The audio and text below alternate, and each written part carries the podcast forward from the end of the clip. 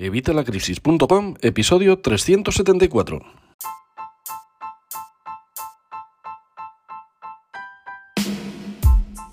Hola, buenos días, buenas tardes o buenas noches. Soy Javier Fuentes de Vitalacrisis.com. Bienvenido una semana más, bienvenido un día más y bienvenido un miércoles más a este podcast de educación financiera y finanzas personales. Después de varios vídeos en los que hablábamos del tema de las comisiones bancarias, de los bancos que ofrecían hipotecas con condiciones un poco malas y con condiciones muy buenas, después de ver todo esto, mucha gente se pregunta, ¿vale? Pero ¿y cómo cambiar de banco? Bueno, pues si alguna vez te has planteado cambiar de banco o crees que es un proceso complicado, tranquilo que hoy te voy a hablar de un servicio que además no es nuevo, esto es algo de 2019, pero que te va a facilitar todo. Vas a cambiarte de banco sentado en tu sillón. Algo súper sencillo y súper cómodo. Así que quédate en el episodio de hoy que te voy a contar todo y cómo cambiar tu nómina, tu hipoteca, tu pensión, tus préstamos, todo lo vamos a ver en el episodio de hoy.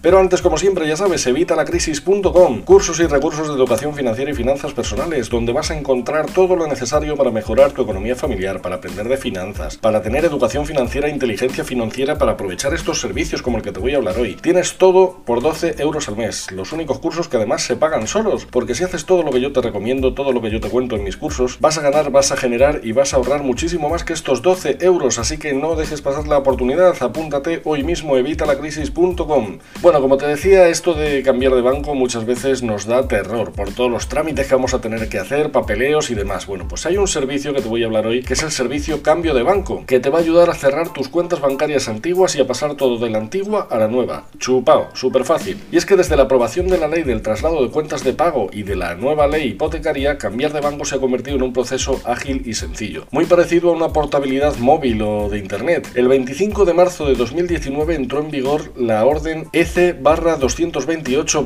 2019 que establece la regulación sobre el traslado de cuentas de pago, como te acabo de decir. Fíjate, desde 2019. Pero lo curioso es que muchísima gente no conoce este servicio. Y también hay bancos que se tiran el pegote diciendo que esto lo sacan ellos. Y vamos a ver, lo sacan ellos no porque nosotros seamos sus clientes y nos traten divinamente, sino porque les obligan por ley. Y es que desde su aprobación las entidades tienen la obligación de ofrecer el servicio de traslado de cuentas bancarias sin aplicar costes, algo que podríamos entender como una portabilidad bancaria. El aumento de las comisiones y el cierre de sucursales ha provocado que el 10% de los españoles se plantee cambiar de banco este año y que el 25% piense en abrir otra cuenta bancaria, según un estudio del neobanco Nickel. Pero ¿qué ventajas tiene cambiar de banco? Bueno, pues principalmente es por mejora de comisiones o de intereses, por eliminar vinculaciones y, por qué no decirlo, por los regalitos y promociones muchas veces. Por supuesto, también pasa cuando pedimos una hipoteca y en nuestro banco toda la vida nos dan las peores condiciones. Si habláramos de motivos, pues aparte de todos los que te acabo de mencionar, generalmente suele ser que el banco nos acaba de liar alguna. Así que vamos a ver, ¿cómo cambiar de banco? Bueno, pues esto ya te digo que está publicado en el Banco de España y se trata de un servicio gratis para los clientes bancarios. Simplemente tienes que rellenar una documentación en el nuevo banco y ellos se encargan de todo. En algunos se puede solicitar hasta por internet, desde la app o desde la web del banco, incluso por email. Sin embargo, como estamos en España y estamos muy avanzados, la mayoría a día de hoy siguen obligándote a pasarte por la oficina para entregar el documento. Para el trámite, solo tienes que facilitar a tu nueva entidad el antiguo número de tu cuenta bancaria, algunos datos personales y todos los pagos o cobros que quieras llevarte. Pasarían tu cuenta, tus órdenes de transferencia, tu sueldo, tus recibos, tu saldo, todo. Todo lo que tuvieras en tu cuenta bancaria antigua pasaría a la nueva y ellos se encargarían además, si es que lo marcas porque es una opción, de cerrar tu cuenta antigua. Así te olvidas de todo y el banco es el responsable de todos estos trámites. En teoría, tu nuevo banco tendrá unos 5 días para asegurarse de que tus pagos y transferencias se trasladan correctamente a tu nueva cuenta, aunque por ley el proceso completo no se alargará más de 12 días. Y obviamente la cuenta, la nueva cuenta, tiene que estar operativa antes de iniciar el proceso, si no, tú me explicas dónde la vas a cambiar. Bueno, ¿cómo cambiar la nómina? ¿Cómo cambiar la nómina de banco? Bueno, pues no tienes que hacer nada más que comunicarlo al solicitar el servicio de cambio de banco. Especificas que quieres llevarte la domiciliación de tu sueldo y de esta forma el nuevo banco hará el trámite por ti. Si prefieres, puedes seguir haciéndolo a la vieja usanza, dándole a tu empresa el nuevo número de cuenta en el que quieres recibir tu salario, que tampoco es que sea lo más complicado del mundo, a no ser que te pille retirado, como en mi caso. Pero bueno, también se puede hacer en la mayoría de los casos por internet o incluso por teléfono. Otro caso, cómo cambiar tu pensión de banco. Bueno, pues en este caso con la administración hemos topado, como decía Don Quijote. Y es que con el fin de ponernos las cosas fáciles, como siempre, nos añaden un trámite extra. Tienes que dirigirte a la nueva plataforma online que el Instituto Nacional de la Seguridad Social, el INS, estrenó el año pasado, llamada Solicitud y Trámites de Prestación de la Seguridad Social. Tienes que acceder a la sección de variación de datos y elegir el trámite de modificar los datos bancarios y de domicilio del cobro de la pensión. Una vez dentro solo tendrás que rellenar tu nuevo banco, los datos de tu nuevo banco, vamos, facilitar una foto del DNI y firmar la operación con un código que te va a llegar al móvil, algo chupado. Por suerte ya hay bancos como por ejemplo el caso de BBVA que hace este trámite por ti dentro de su servicio de cambio de banco, pero si es otro banco, pregunta por si acaso, porque ya te digo que no todos lo tienen. ¿Cómo cambiar de banco tus recibos? Bueno, pues a estas alturas ya te habrás dado cuenta de que te lo hace el banco nuevo, gracias a esta ley de traslado de cuentas de pago. Por supuesto, si te gusta llamar a teleoperadores o estar en espera escuchando musiquitas o quieres echar la mañana, en el mejor de los casos, puedes cambiarlos a mano llamando a cada proveedor. Un planazo, vamos, pero cuidado que no se te olvide alguno, porque luego te empiezan a llegar los recibos, no hay dónde cobrarlos y empieza la fiesta. Sin embargo, ya lo decía en un vídeo que publiqué en las redes sociales esta semana pasada, es que no todo es tan bonito. Esto es así únicamente en teoría, porque a veces los bancos antiguos se niegan o ponen pegas, en cuyo caso es tan simple como poner una reclamación ante el Banco de España, que también es gratis. Te dejaré el enlace en la descripción por si quieres pinchar para ver cómo se pone una reclamación ante el Banco de España, que ya te digo también es gratis, para que empiecen a hacer las cosas bien esta gentuza. Los únicos casos en los que no se podría hacer este servicio de cambio de banco es si tuvieras una hipoteca o algún préstamo, pero más que nada porque serían nuevas condiciones y esto tendría un coste, aunque para eso ya te hablé también de la cuenta instrumental, ¿verdad? Si eso te dejaré también el enlace en el que te hablo de la cuenta instrumental por si es tu caso.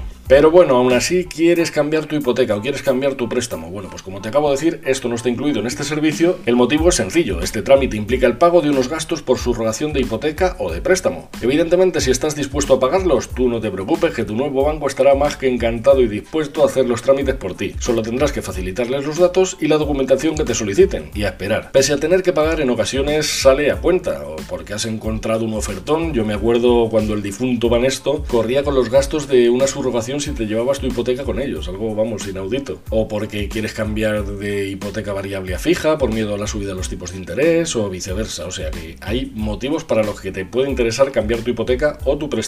Bueno, y ahora te voy a explicar tres errores que no debes cometer al cambiar de banco y que los he visto con muchos alumnos, con muchos clientes, así que mucho ojito porque son más comunes de lo que te puedes imaginar. Primero, no comprobar las condiciones y firmar a lo loco. Es como instalar aplicaciones y dar a siguiente, siguiente, siguiente y ok sin leer. Nadie lo hace, ¿verdad? Bueno, en este caso el coste puede ser muy superior al de una app, así que mucho ojito. Tenemos que leer la letra pequeña, entender las condiciones, los requisitos. Te pueden llegar a cobrar comisiones fácilmente evitables, así que muchísimo ojo. Segundo error, no cerrar tu antigua cuenta. Mucha gente se cambia después de que el banco le haya liado alguna, como te he dicho antes, y con el rebote o no te acuerdas o piensan, mira, que le den pomada. Bueno, esto puede ocasionar que te cobren comisiones de mantenimiento, comisiones por no cumplir las condiciones pactadas, etc. Y te deja la cuenta en números rojos y pensarás, a mí me van a cobrar eso de donde yo les diga. Bien, posiblemente sea así, hasta que necesites un crédito, una hipoteca o incluso contratar algunos seguros que ya te piden que no estés en un fichero de morosos. Y esta te mete en un fichero de morosos a la mínima. En el lado opuesto tenemos cerrar la cuenta antes de tiempo. Están los que no la cierran y los que la cierran antes de tiempo. Es otro error enorme, ya que no podrás pasar las domiciliaciones y como te decía al principio, si te dejas alguna sin pasar,